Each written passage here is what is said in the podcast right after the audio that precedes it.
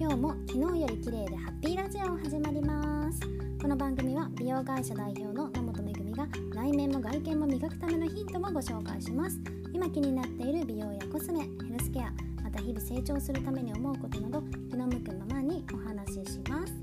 昨日更新しようと思ったんですけれども寝ていてエアコンをつけていたら喉が痛くなってしまって私喉や気管支が弱い体質なので大事をとって更新はお休みしました。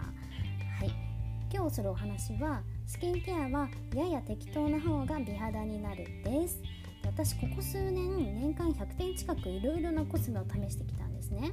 でこれは将来自分がコスメを作りたいなって思っていたのもあっていろいろな情報を得たいって思ってたのもあったんですけどお肌がここ45年なかなか安定しなかったのでどういうケアがいいのかなって自分で探りたいなっていうのもありました。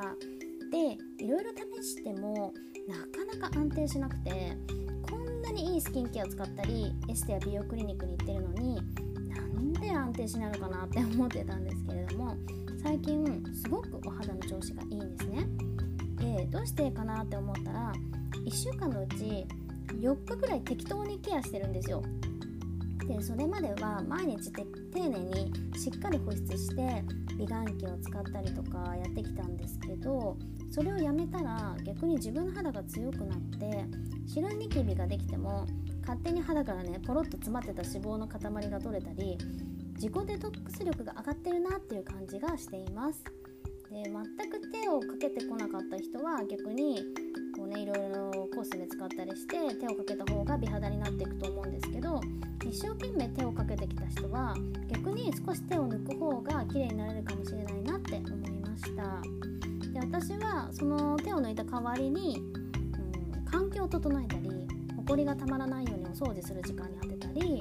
美味しいお水をねたくさん飲んだりストレスをためないっていう方に意識を向けています。で最近私の中でバランスっていう言葉がよく入ってくるんですよね。で美肌作りにも体と心のバランスが大事なんだなって自分のあの体験を通して感じました。で今頑張ってもなかなか肌荒れが治らないとか美肌にならないなって悩んでる方は足すことではなく引くことを考えてみられるといいんじゃないかなと思います。なんか社会っていうか世の中ってストイックな方が正しいってされる傾向にあるじゃないですか。